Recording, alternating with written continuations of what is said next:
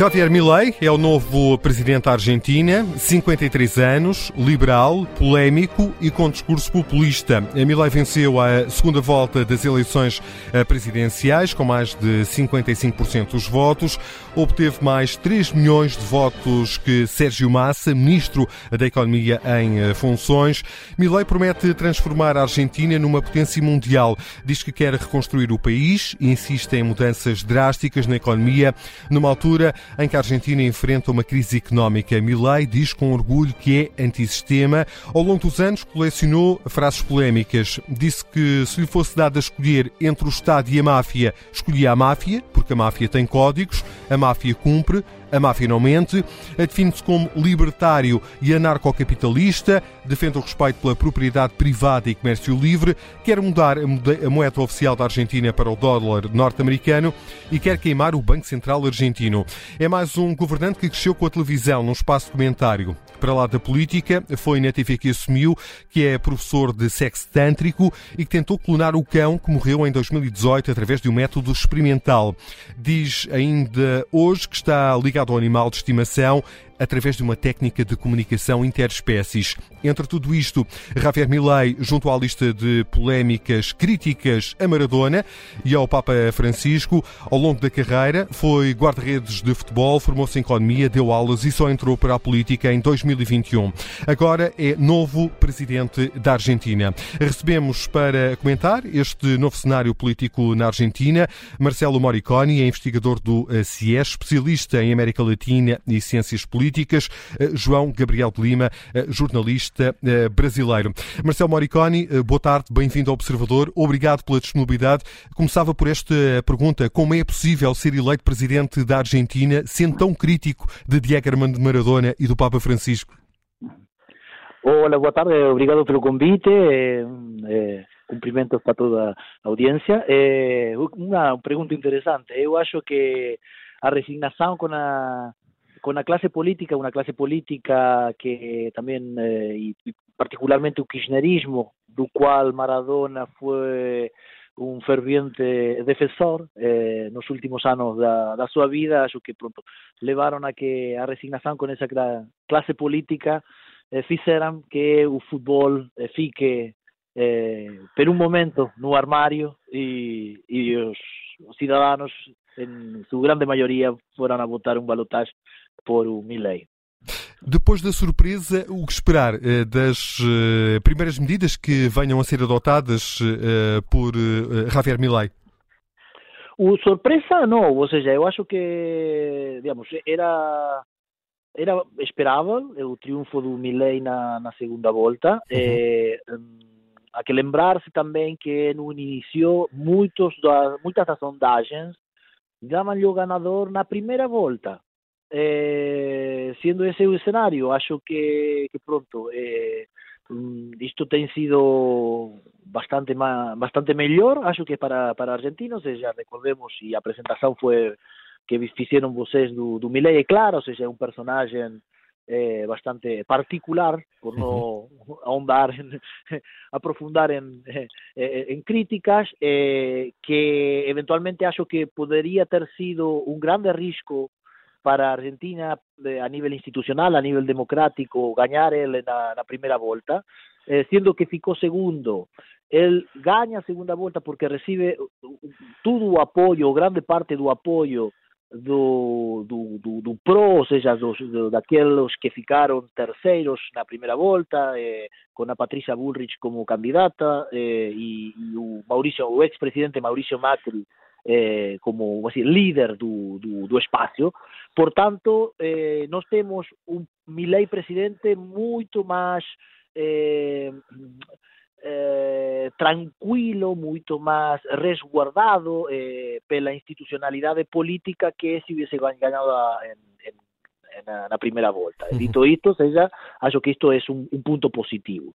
Eh, as primeiras medidas, bueno, eh, as primeiras medidas, a Argentina ten un problema económico moito grande, ou seja, estamos a falar de 140% de inflación, con eh, unha ameaza de hiperinflación moito moito clara, Por tanto, o primeiro que há que resolver é a economía e a economía está moito mal e vai ser crítica. El diz que non há tempo para eh, eh, ser cautelosos, que tienen que ser medidas de choque, por tanto que habrá eh, medidas con un coste social e eventualmente un coste político grande no, no inicio do, do governo, vamos a ver de que se trata, eh, mas entre elas já está a falar, por exemplo, de, de privatizações, de privatizações da, de IPF, ou seja, da empresa petrolera e gasífera argentina. Recordemos que eh, a Argentina tem uma, uma grande reserva eh, de gás e de, de oil shake en, eh, no sul, na Patagônia, eh, e, e também eh, está a falar de privatizar os meios de comunicação estatais.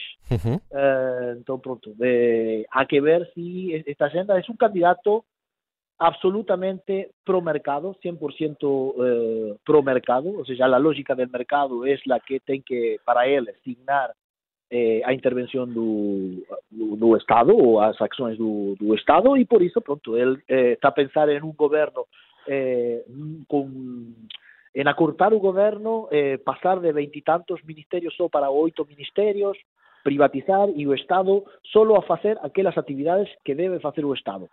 Nada de empresas, eh, servicios eh, públicos eventualmente privatizados, e, bueno, vamos a ter, a, a ter que ver se iso se pode facer, como se pode facer, eh, porque non é só cuestión de privatizar, ou seja, se eu teño unha casa, eu posso querer vender, mas teño que encontrar alguén que queira comprar e teño que encontrar alguén que queira comprar a un prezo que seja razonável e que seja vantajoso para, para mí, ¿no? E pronto, aquí Argentina non está en unha posición de, de esperar grandes coisas. João Gabriel de Lima, eh, bem-vindo também a esta conversa. Eh, temos mais um político, como referi nesta introdução, que cresceu com a televisão. Eh, como é que, como é que interpreta e acolhe esta eleição e a popularidade que conseguiu Javier Milei? Ah, bom, primeiro, é, boa tarde, obrigado pelo convite. É, sim, é, o Javier Milei é um político que ele, ele ficou famoso né, é, pra, participando de programas de televisão. Ele já era um economista com vários livros publicados, mas ele ficou famoso participando desses programas que na Argentina se chamam de farândolas e que tem muito na televisão italiana, na televisão espanhola, na televisão argentina, também no Brasil, um pouco menos em Portugal, que são aqueles programas que reúnem celebridades falando de qualquer assunto. E ele ficou famoso pelas declarações chocantes ou, ou, ou, inusitadas que ele dava. Ele falava pouco de economia, na verdade. Ele falava muito a respeito de, por exemplo, dos seus cachorros, da questão do sexo tântrico. É, ultimamente é, apareceu muito na mídia porque ele, ele apareceu com uma nova namorada, que é uma humorista que parece, parece um programa de humor, né? Mas é uma humorista que ficou famosa por imitar a Cristina Kirchner na, na, na televisão, né? Então, é, essa, o, o Milley fica famoso por causa disso. Agora, o que a gente precisa ver é em relação às propostas concretas. Em relação à economia mesmo, né? Para além de tudo isso que já foi citado aí pelo professor das privatizações, é muito interessante. Acho que tem um tema muito central que é a questão da dolarização, né? é, a, a, grande proposta do Milley durante todo o último ano é dolarizar a economia argentina, é acabar com a moeda argentina, acabar com o peso e acabar com o Banco Central, inclusive acabar fisicamente com o Banco Central. Uhum. E essa medida é uma medida muito radical e ela tem sido é, muito criticada, inclusive pelos veículos de, de, de, comunicação mais à direita, como o Financial Times ou Economist britânica, por uma razão muito simples. A, a economia argentina já foi dolarizada, como a brasileira também já foi, nos anos 90. É uma medida contra a inflação, é uma medida que ajuda no combate à inflação. Só que tem um problema. Para você dolarizar a economia, ensinam os manuais de economia, né? Você tem que ter uma reservas em dólar, o país tem que ter reservas em dólar igual o tamanho do meio circulante, de todo o dinheiro que está no país. Isso era é, o que dizia Menem quando dolarizou lá atrás, é qualquer argentino que queira trocar o seu peso por um dólar, a gente troca. É só ir no banco que a gente troca porque a gente tem dólar suficiente para uhum. isso. O mesmo no Brasil com Fernando Henrique, porque Brasil e Argentina tinham muitas reservas internacionais. Hoje a Argentina não tem reservas internacionais. Ela, dependendo da conta, ela está zerada ou está em dívida. E isso é a grande pergunta que se faz: como é que se vai dolarizar uma economia sem dólar? Então, para além de todo o folclore, há muita discussão, há muita discussão, inclusive nos meios mais liberais mesmo, nos meios de direita, de como será possível levar a cabo tais medidas que contrariam muito os manuais tradicionais de economia. Marcelo Moriconi antecipa convulsões sociais eh, por força da tentativa de impor esta e outras medidas, como as privatizações a que já fez referência? Eh, a ver, da, conflicto, eh, o, tema do conflicto social, primeiro temos que falar do conflicto político eh, devido tamén a como é o, o regime político na Argentina, ou seja, mi lei, eh, todo este tipo de medidas son medidas que requerirían de uh, un forte apoio legislativo parlamentar eh, que mi lei non ten. Eh, portanto, eu acho que eh, primeiro temos que ver esperar a ver como ele vai conformar o, o, o gabinete, eh, como é que ele vai formar governo. E quando falo disto é porque eh, lo que eh, estaban explicando aquí, ¿no? De, un Milley, un personaje da, que a partir da televisão começa a ganhar popularidade e termina na política. Eh, a política, un governo, implica moitas persoas. Só pensemos no, no servicio diplomático, de, de, de un país como Argentina, quantas persoas implican, o governo, etc.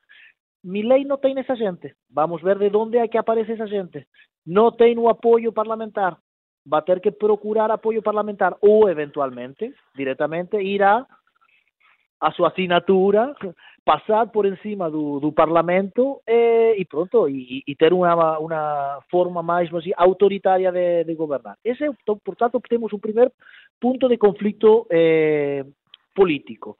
E iso, eventualmente, eh, si llegara a un nivel de, de autoritarismo, de, de querer facer as coisas por súa conta, pronto pode, pode criar algún tipo de, de conflictividade social eh, e, e por último, ou seja, estamos a falar de, de unha Argentina que ten indicadores sociales moito preocupantes. Eh, a inflación, mas tamén eh, a pobreza, ou seja, quase 50% da populación eh, pobre, moito resignada, mas há que ver esa, resigna, eh, esa resignación y ese apoyo que llega a mi ley porque quieren que las cosas cambien, porque están fartas de política tradicional, ¿Cuánto tiempo es que mi ley tiene carta branca? ¿Cuánto tiempo es que mi ley puede tomar medidas de choque con profundas eh, eh, afectaciones directas eh, a sociedad y que a sociedad aguante? Eh, él ya eh, dejó muy claro que la situación es muy grave e que as primeiras medidas vão a ser de choque e vão a ter um efeito direto com a sociedade. De, de, no início do governo, provavelmente essa sociedade que espera uma mudança pode aceitar. Se não deram resultados rapidamente, depois há que ver hacia onde que vamos. E aí pode aparecer a conflitividade social, sem nenhuma dúvida. Eh, João Gabriel de Lima, é esta a base de apoio de Milley, as classes mais desfavorecidas da Argentina?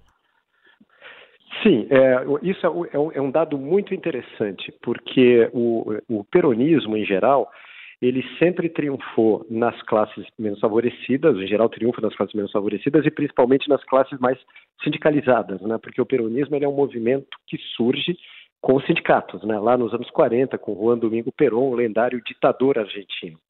Agora, a questão interessante quando a gente olha os mapas eleitorais de Milley é que ele teve um triunfo muito grande na região mais forte do peronismo, que é a Grande Buenos Aires. Então, é, o, o, Macri, quando ganhou a eleição, ele teve 70% na região de Córdoba, que é um tradicional reduto da direita, mas ele perdeu em Buenos Aires, mas não o suficiente para ele é, é, perder a eleição.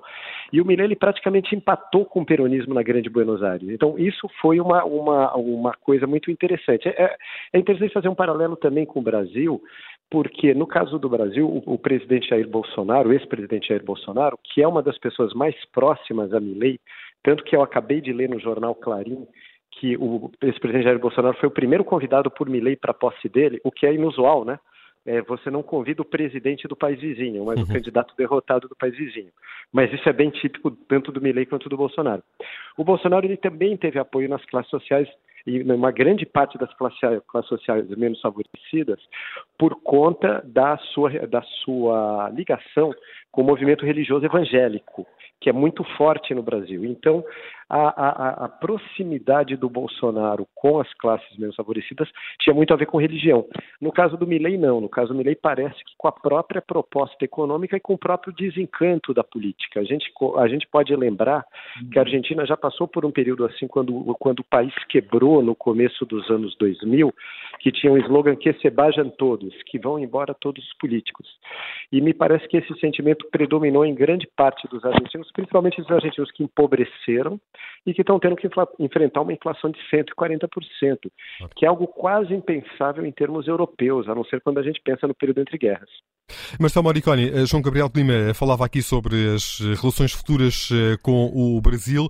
Eh, alguma coisa vai mudar, do seu ponto de vista diplomático, nas relações do Estado da Argentina com outros países? Eu acho que aí é um ponto-chave que que mismo o servicio diplomata, diplomatas de carrera en Argentina van a tener que, que agir de alguna manera. O sea, os, os principales socios comerciales de, de Argentina son Brasil e a China. Eh, o Milei já diz que o primeira, a primeira viagem dele vai ser para Estados Unidos e eventualmente depois para Israel, antes de, de assumir, antes de assumir o 10 de dezembro, eh, e que ele vai cortar relações, que vai fazer que a Argentina eh, salga do, do grupo dos BRICS, que vai cortar relações com a China porque são uma ditadura comunista, eh, que não vai ter relações com Lula, e o primeiro convidado, como bem se falava aqui, foi o primeiro convidado para, para o, o acto de, de, de o, o Bolsonaro, eh, que isso é quase como basicamente fazer um, uma X na cara do, do, do Lula. É, isso, isso, isso, acho que, que neste momento estão a fazer, a fazer é, ações e palavras um bocadinho desmedidas, sem perceber é, é, as consequências que isso pode, pode trazer e eventualmente no início pode, pode gerar mesmo mais que, que reações, conflitos diplomáticos com nações com as quais a Argentina eh, deve eh, eh, continuar a manter o, uma boa ligação pelos interesses comerciais que há em jogo. João Gabriel. Outra, uma, uma questão sim, sim. também que, que eu queria eh, agregar sobre o tema da, das classes sociais, mais que o tema classes sociais, uma um clivagem muito claro que houve nas, nas eleições são os jovens. Os jovens de menos de 30 anos votaram na Milei. É gente que esta gente que cuando se fala en ditadura no sabe lo que es, es gente que nació en los años 90, que creció no, no, no século no século 21, que solo ten visto degradarse a democracia argentina, que solo ven pobreza, indignación, eh, injusticia eh, y, y, y, y, pronto, y niveles de corrupción eh, brutais, esa gente joven é a que o quieren emigrar o aquellos que se quedaron dijeron basta, esta clase política no leva ningún, eh, a sitio ningún, nos vamos por una, mudanza, no sabemos o que, que es, no sabemos cuál puede ser o futuro, mas temos certeza que não queremos continuar com o mesmo.